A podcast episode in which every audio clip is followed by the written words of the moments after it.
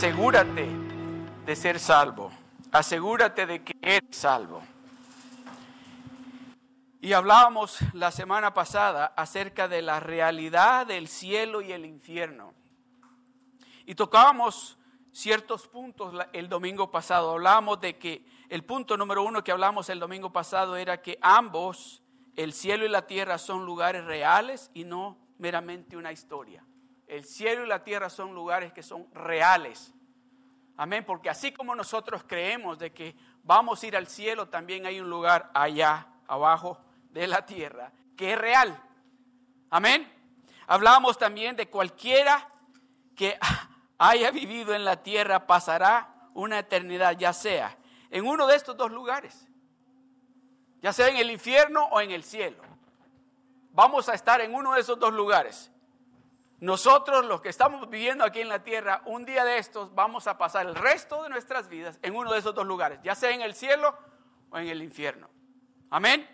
Y hablamos también acerca del infierno, que el infierno no fue creado para los humanos, pero sí para castigar el diablo y a sus ángeles por su pecado y por su y por eh, quererse hacer como Dios.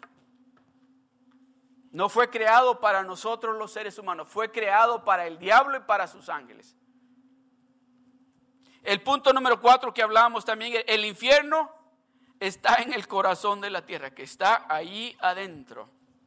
¿Cuántos han estado oyendo las noticias de lo que está sucediendo en Hawái? ¿Qué es lo que está tirando la tierra para arriba? Está tirando lava, está tirando ese fuego, que allí ese lugar es el que ha sido preparado para aquellos que no quieren caminar con Dios. Amén. Aquellos que le están diciendo a Dios, no contigo yo no quiero nada.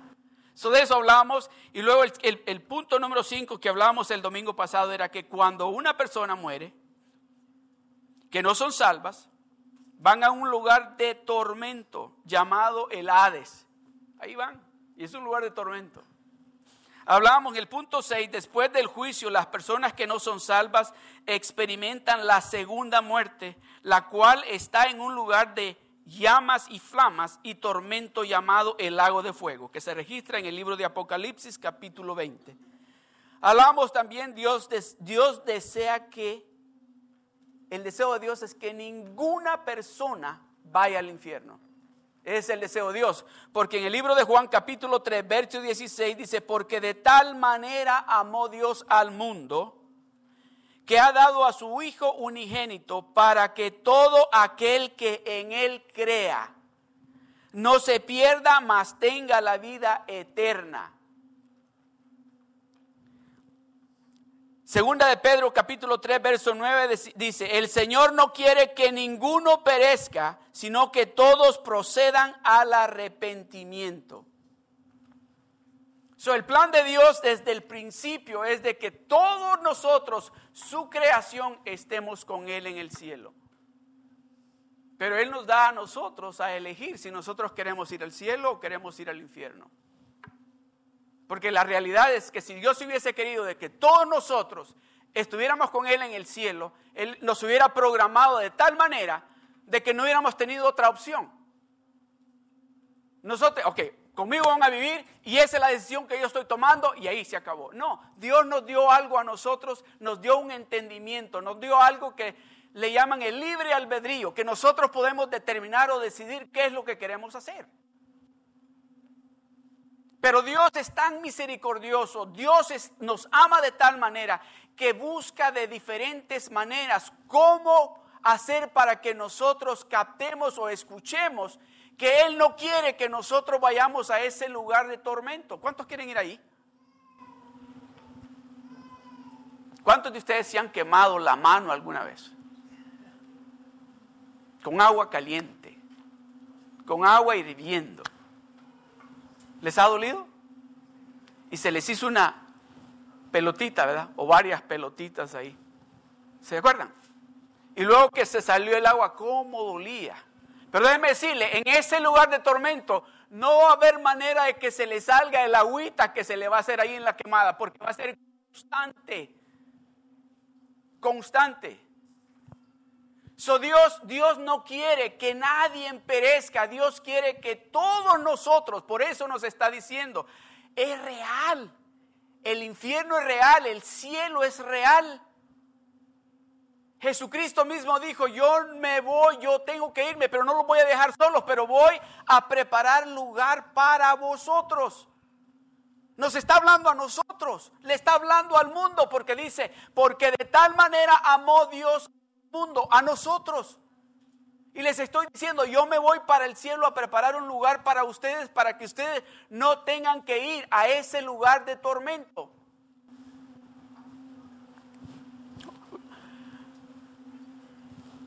Usted sabe de que la mayoría de los humanos van a ir al infierno.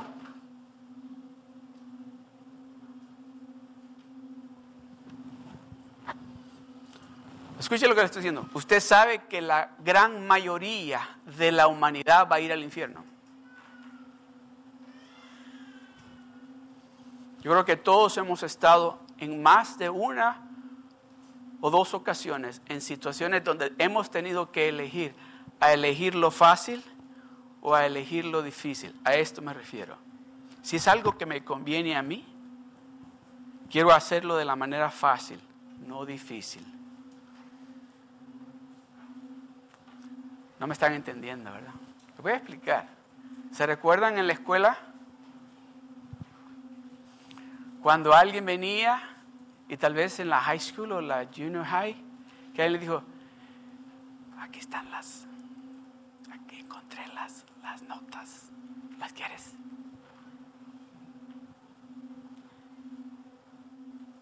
Para que no tengas que estudiar. Y estas son todas las preguntas que te van a hacer en el examen. ¿Y qué hizo usted? Digo, no, no, yo voy a estudiar, no las quiero ni las quiero ver. ¿Verdad que eso hizo? ¿O qué hizo? Pasame la Ruiz. ¿Se da cuenta que fácil es elegir lo malo? Pero qué difícil es elegir lo bueno. Mire lo que dice en Mateo capítulo 7, el verso 13 y el 14. Dice, entra por la puerta estrecha porque ancha es la puerta y espacioso el camino que lleva a la perdición y muchos, dice, y muchos son los que entran por ella. Entrad por la puerta estrecha, porque ancha es la puerta y espacioso el camino que lleva a la perdición, y muchos son los que entran por ella. Ahora mire el que sigue, el verso 14.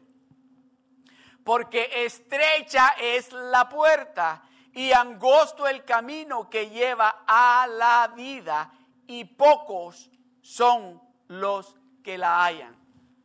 Eso sí me está entendiendo. ¿Sabe por qué son pocos los que la hallan? Porque es más fácil elegir la puerta que está grande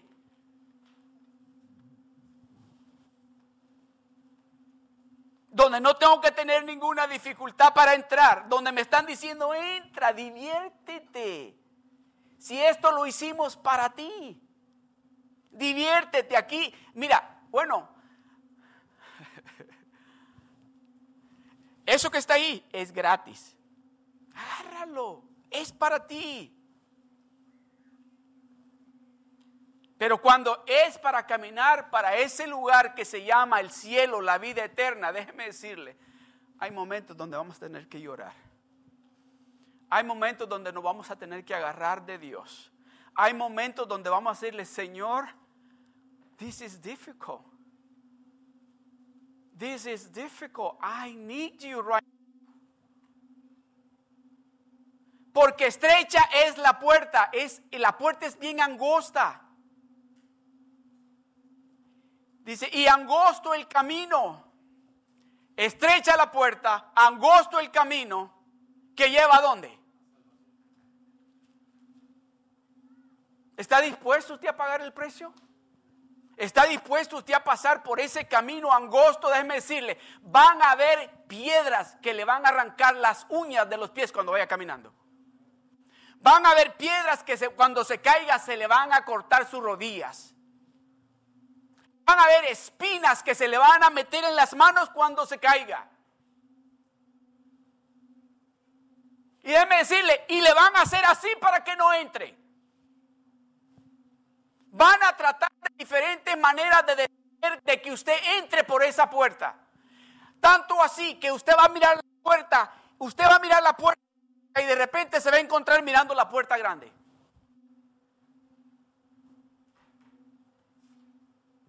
Porque estrecha es la puerta y angosto el camino que lleva a la vida y pocos son los que la hallan. Yo declaro en el nombre de Jesús y voy a orar por cada uno de ustedes de que ustedes se mantengan en ese camino angosto y que van a encontrar la puerta estrecha y van a entrar y van a cantar victoria porque Dios está de su lado.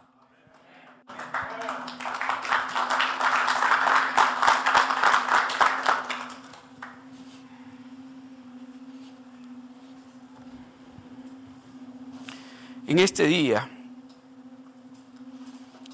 de lo que yo quiero hablarles a ustedes en este día es, entendiendo la salvación por gracia, que la salvación que usted ha recibido es algo gratuito, que usted no pagó absolutamente nada por eso, pero alguien pagó un precio muy alto para que usted vaya camino hacia el cielo esa, esa alegría, ese, gozo que usted siente ahora, que tal vez no lo estaba experimentando el año pasado o dos años atrás o la semana pasada, eso se debe a ese regalo, a esa gracia que Dios tiene, que ha depositado sobre de usted.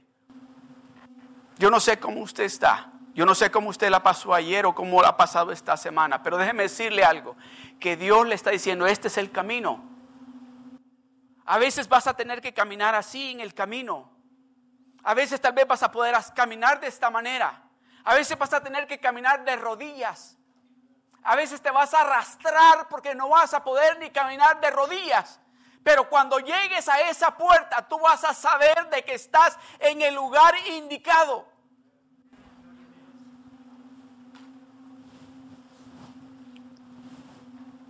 Amados hermanos,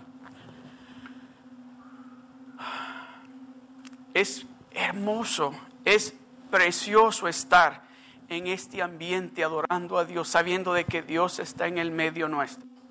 Es precioso poder levantar nuestras manos y adorar a Dios de esa manera como lo hemos estado haciendo. Pero déjeme decirle, es el momento que estamos aquí. Aquí estamos en la presencia de Dios. Allá afuera tenemos un enemigo que no descansa que dice que anda como león rugiente buscando a quien devorar. ¿Sabe lo que anda haciendo? Tratando de interrumpir de que usted se mantenga en ese camino que lo lleva a esa puerta. Eso es lo que él anda haciendo. Y si usted no ha entendido de que tiene un enemigo que no descansa, no duerme, lo va a sacar.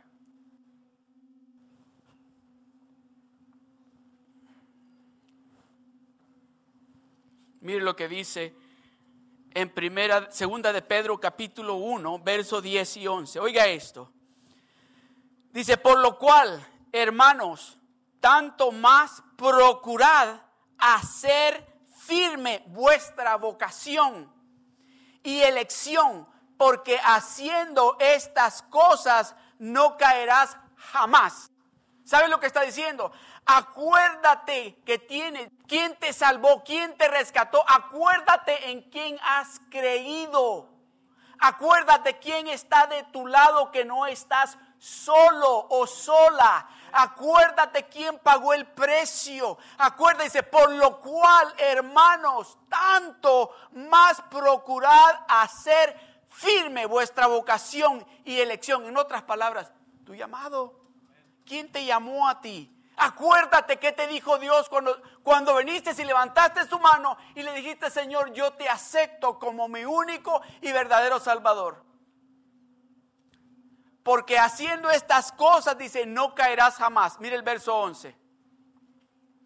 Porque de esta manera, oiga, porque de esta manera os será otorgada amplia y generosa, ¿qué?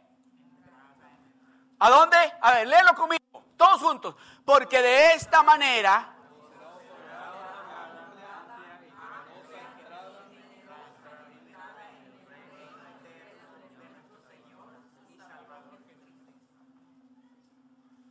¿Se da cuenta la importancia? dice que nos demos de cuenta de que eso que Jesucristo, que Dios nos ha otorgado, que lo cuidemos. Es un tesoro que nos ha dado. Que lo guardemos, dice, porque de esta manera os será otorgada amplia y generosa entrada en el reino eterno de nuestro Señor y Salvador Jesucristo. En otras palabras, lo que está diciendo, noten otra vez el verso, dice, procurad estar firmes en vuestra vocación y elección. Asegúrese usted de ser salvo. Eso está diciendo. Asegúrese usted de que cuando usted se va a dormir esta noche, asegúrese de que en su corazón usted puede decir, hoy si, si Dios viene ahora y abre las puertas del cielo, yo me voy para el cielo. Asegúrese de que usted es salvo. Muchas personas se confunden de que dicen, bueno, ¿y cómo puedo ser salvo? Jesús dijo que al final de los tiempos muchas personas que pensarán que eran salvas van a venir con él y le dijimos y van a decir, Señor, aquí estoy. ¿Te recuerdas de mí? Dice que les va a decir, eh, a ti no te conozco. No sé quién eres. A Dios no quiere, oiga, oiga, a Dios no le gusta cuando estamos brincando para acá y brincando para acá. Dios quiere que nos mantengamos en ese camino, aunque sea difícil, porque Él nos va a ayudar para que podamos entrar por esa puerta. Pero en el momento que Él viene a ayudarnos, estamos en el otro lado. Y déjeme decirle, Dios no va a ir para el otro lado. Pero cuando nos mantenemos en ese camino angosto, Él viene y dice, dame la mano que ahorita que el tiempo está difícil, yo voy a caminar contigo. Dame la mano. Son muchos, dice, muchos van a venir en ese día creyendo, ah, yo me voy para el cielo. Voy a la iglesia los domingos, leo, ah, leo la Biblia, y cuando puedo diezmo, yo me voy para el cielo.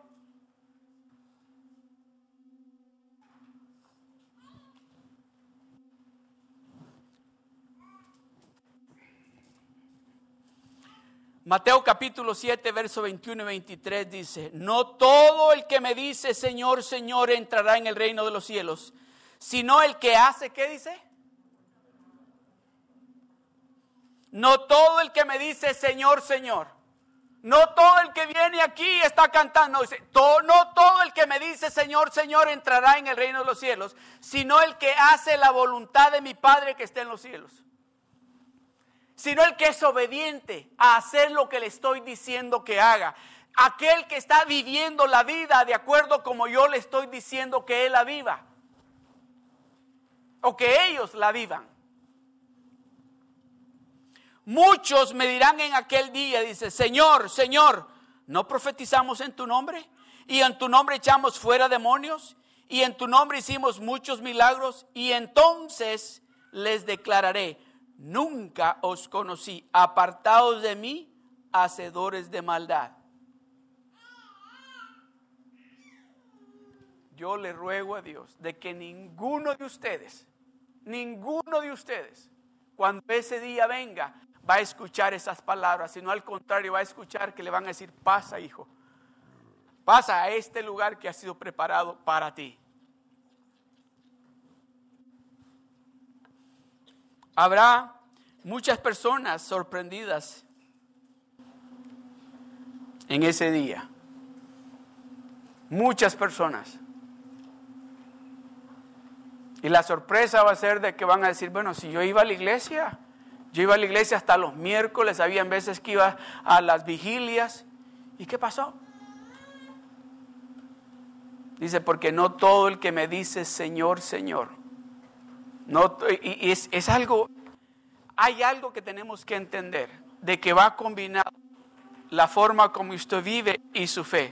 Es una combinación que usted tiene que entender que usted está creyendo por gracia, por ese amor que Dios tiene para usted. Pero que a la vez que está creyendo que usted va para el cielo, tiene que ser obediente a hacer lo que Dios le está diciendo que usted haga. Que usted cambie su manera de vivir que usted cambie su comportamiento, que usted cambie su actitud, Dios está hablando diciendo, esta es la manera que yo quiero que tú vivas, esta es la manera que yo quiero que tú te comportes.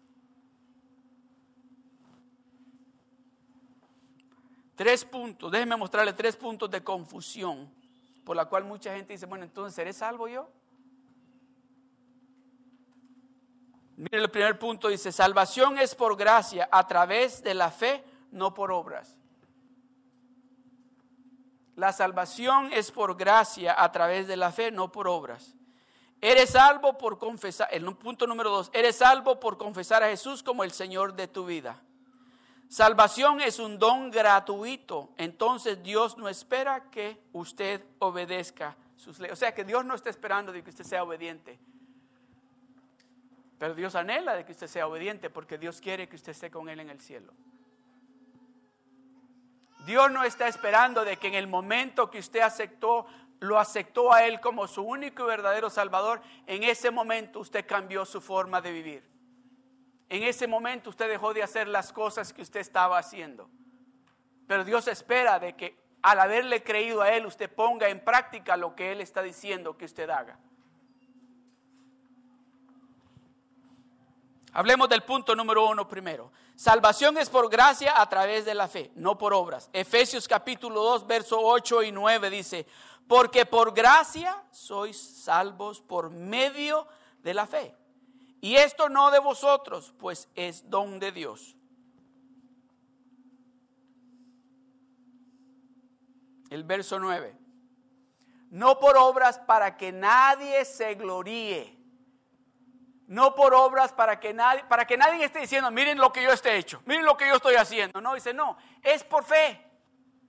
Miren lo que, miren la iglesia que yo tengo, no, o miren el ministerio, o miren qué matrimonio tan bueno tengo yo. No, es para que nadie se gloríe. No por obras para que nadie se gloríe. Pero hay algo que ahorita van a entender lo que quiero decirles.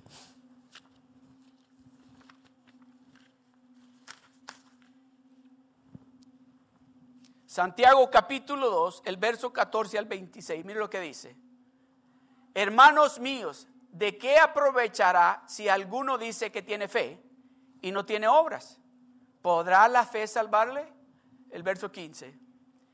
Y si un hermano o una hermana están desnudos y tienen necesidad del mantenimiento de cada día, verso 16, y alguno de vosotros y alguno de vosotros les dice, id en paz, calentaos y saciaos, pero no, le das, no les dais las cosas que son necesarias para el cuerpo de quien aprovecha.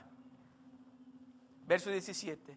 Así también la fe si no tiene obras, es muerta en sí misma. La fe tiene que tener obras. En el momento que usted ha aceptado a Jesucristo como su Salvador, en el momento que usted dice yo soy una nueva criatura, usted tiene que empezar a hacer obras diferentes a las que hacía antes. Usted tiene que empezar a actuar de una manera que está poniendo su fe en práctica con esas obras que usted está haciendo. ¿Están entendiendo? Amén. El verso 18 dice, pero alguno dirá, tú tienes fe y yo tengo obras. Muéstrame tu fe sin tus obras y yo, yo te mostraré mi fe por mis obras. El verso 19. ¿Tú crees, que, ¿Tú crees que Dios es uno? Bien haces. También los demonios creen y tiemblan. El verso 20. Mas, ¿quieres saber, hombre vano, que la fe sin obras es muerta? ¿No fue justificado por las obras Abraham, nuestro padre, cuando ofreció a su hijo Isaac sobre el altar? ¿No ves que la fe actuó juntamente con sus obras y que la fe se perfeccionó por las obras? Aleluya. Aleluya. ¿No ves que la fe actuó juntamente con sus obras y que la fe, ustedes han leído esa historia, ¿verdad?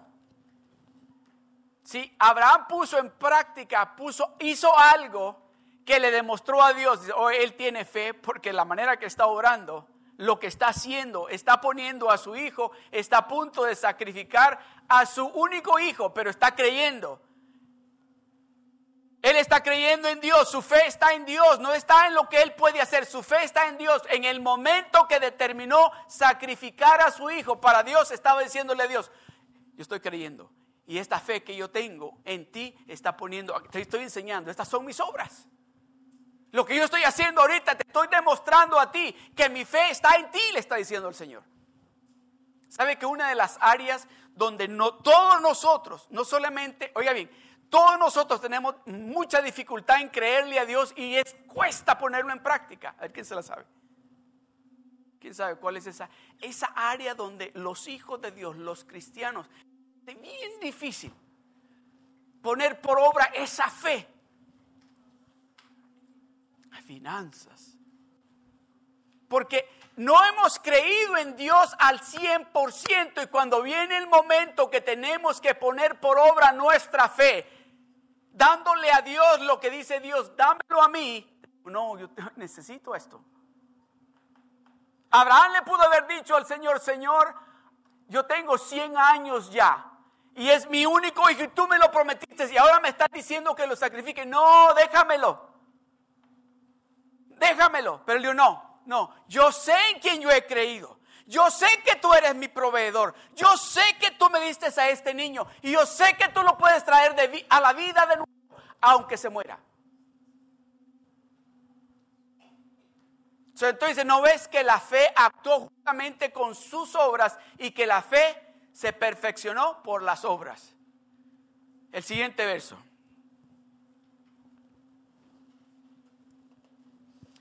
Y se cumplió la escritura que dice, Abraham creyó a Dios y le fue contado por justicia y fue llamado amigo de Dios. El verso 24. Vosotros veis pues que el hombre es justificado por las obras y no solamente por la fe. El hombre es justificado por las obras y no solamente por la fe. El verso 25. Asimismo también Rahab, la ramera, no fue justificada por obras cuando recibió a los mensajeros y los envió por otro camino. 26. Porque como el cuerpo sin espíritu está muerto, así también la fe sin obras está muerta. Verso 27. Que si confesares con tu boca, perdón, Romanos 10, 9, se me adelantaron un poco.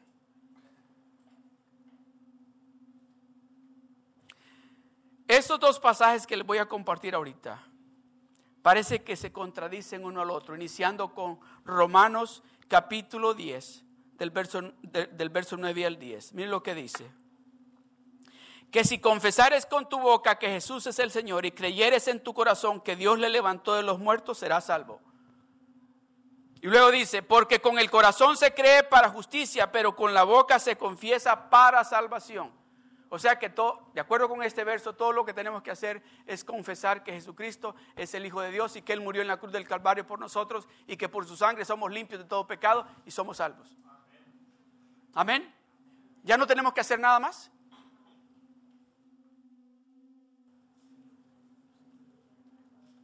Eso es todo lo que tenemos que hacer, confesar y ya somos salvos.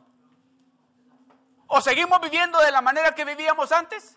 Aún cuando estamos confesando que Él es el Hijo de Dios y que a través de Él ahora yo tengo la vida eterna, tiene que haber un cambio en nosotros. Entonces tenemos que poner en práctica, empezar a obrar de diferente manera de como lo hacíamos antes. Amén. en Mateo capítulo 7, 21 y 23 dice, no todo el que me dice Señor, oh, pues momento, un momento. Dice en Romano dice que si confesamos con nuestra boca, pero en Mateo dice, no todo el que me dice Señor, Señor entrará en el reino de los cielos.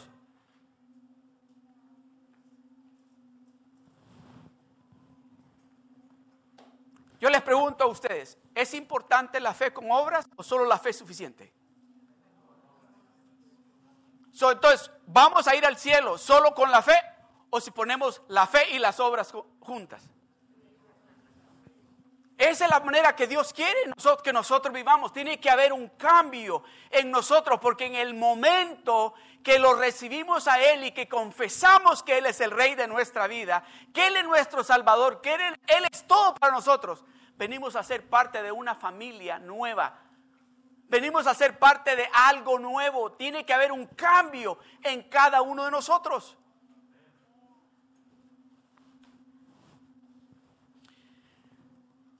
No todo el que me dice Señor, Señor entrará en el reino de los cielos, sino el que hace la voluntad de mi Padre que está en los cielos. Punto número tres. Salvación es un don gratuito. Entonces Dios no espera que obedezcamos sus leyes. La salvación es gratis, nos la dio gratis. Alguien pagó un precio. Lo que a usted y a mí nos correspondía, alguien pagó un precio por eso. Pero a la vez que nos regaló, que nos lo dio de esa manera, no espera de que nosotros seamos obedientes. Él quiere que sea algo que nace en nosotros por el agradecimiento de haber Él enviado a su Hijo a morir por cada uno de nosotros.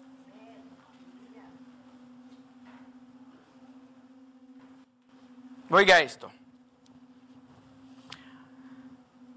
Romanos capítulo 5 del verso 17 al 18 dice, pues si por la transgresión de uno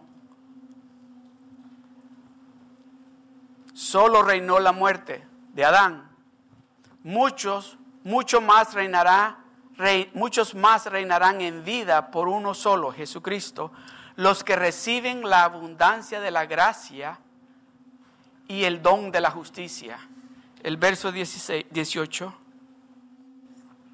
Así que, como por la transgresión de uno, Adán, vino la condenación a todos los hombres, de la misma manera por la justicia de uno, Jesucristo, vino a todos los hombres la justificación de la vida. No se alegran ustedes. No se alegran, ustedes no, no, no se dan cuenta lo, lo que Jesucristo, lo que Dios hizo por usted y por mí. No se imagina usted de que usted y yo el camino que llevábamos era hacia ese lago de fuego que está allá abajo. Pero que Él decidió tomar el lugar que a usted y a mí nos correspondía para que ahora nosotros vayamos camino al cielo.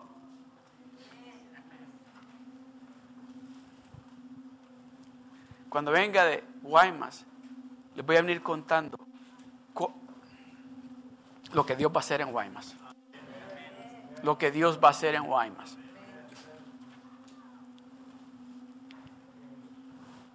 Me voy a apurar.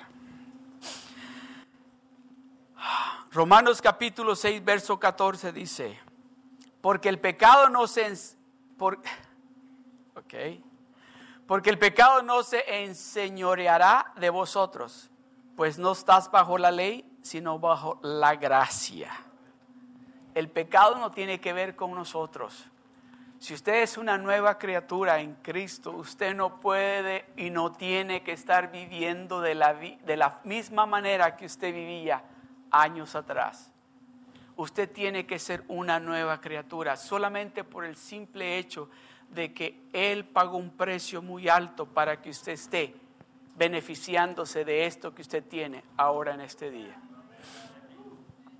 Romanos capítulo 2, verso 13 dice, porque no son los oidores de la ley los justos ante Dios, sino los hacedores de la ley serán justificados. Porque no son los oidores solamente, son los que actúan, los que son obedientes, lo que hacen lo que Dios les está diciendo que haga. Con esto voy a concluir para que me entiendan. Leía hace unos días atrás de un joven aquí en California que estaba homeless, vivía en la calle, vivía, dormía abajo del freeway, comía de la basura y pues se dice por diosero, ¿verdad? Así se dice, un homeless por diosero.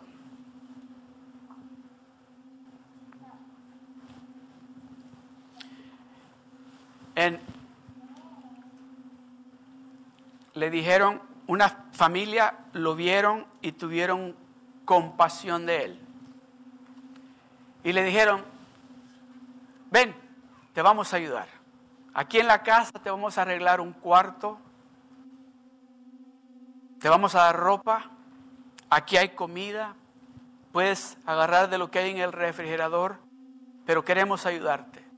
Y llegó, esto es cierto, llegó, vivió con ellos, empezó a cambiar, empezó, lo ayudaron a que fuera hasta la escuela. La cuestión es que cuando ya estaba que él solito se podía, encontró trabajo, pero mientras todavía creo que le dieron como unos dos, tres meses después que ya tenía su trabajo, que ellos le siguieron pagando su celular. Pero después que ya lo vieron que tenía su propio apartamentito, todo eso, dijeron, bueno, vamos a cancelar nosotros de pagarlo, él lo tiene que pagar él, el celular. ¿Sabes lo que pasó? Este joven cuando le dijeron que su teléfono celular estaba cancelado, fue a la casa de esta familia y quiso matarlos a todos.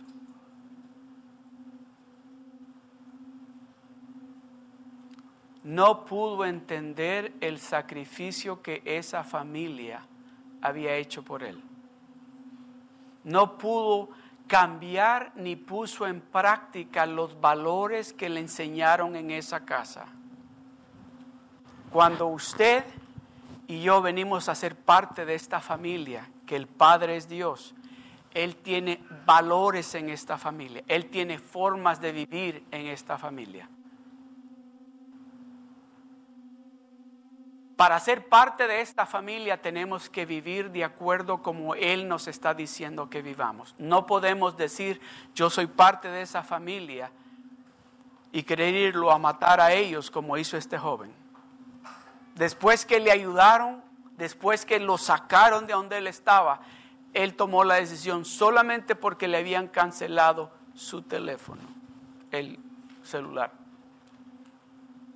Dios nos está impartiendo a cada uno de nosotros valores para que nosotros podamos salir adelante y para poder llamarnos hijos de un Dios poderoso.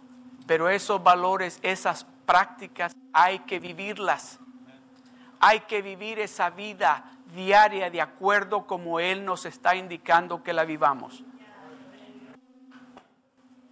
Es importante de que usted y yo pongamos en práctica no solamente los domingos aquí en la iglesia, sino en el trabajo, en nuestra casa, porque ya ahora somos parte de la familia de Dios y tenemos que representarlo a Él como lo que es Él.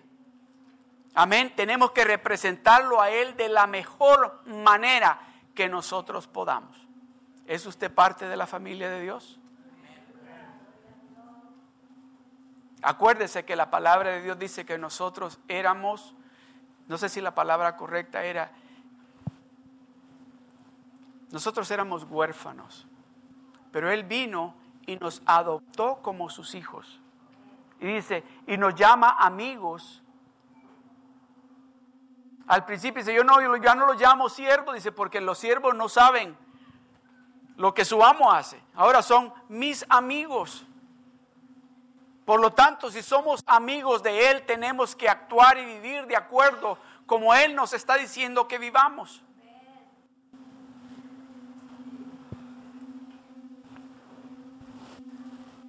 Incline su rostro.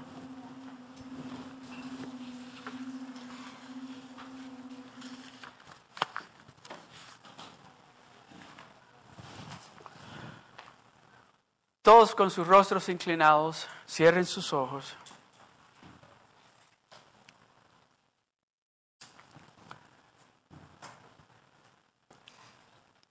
Quiero hacer una invitación bien especial.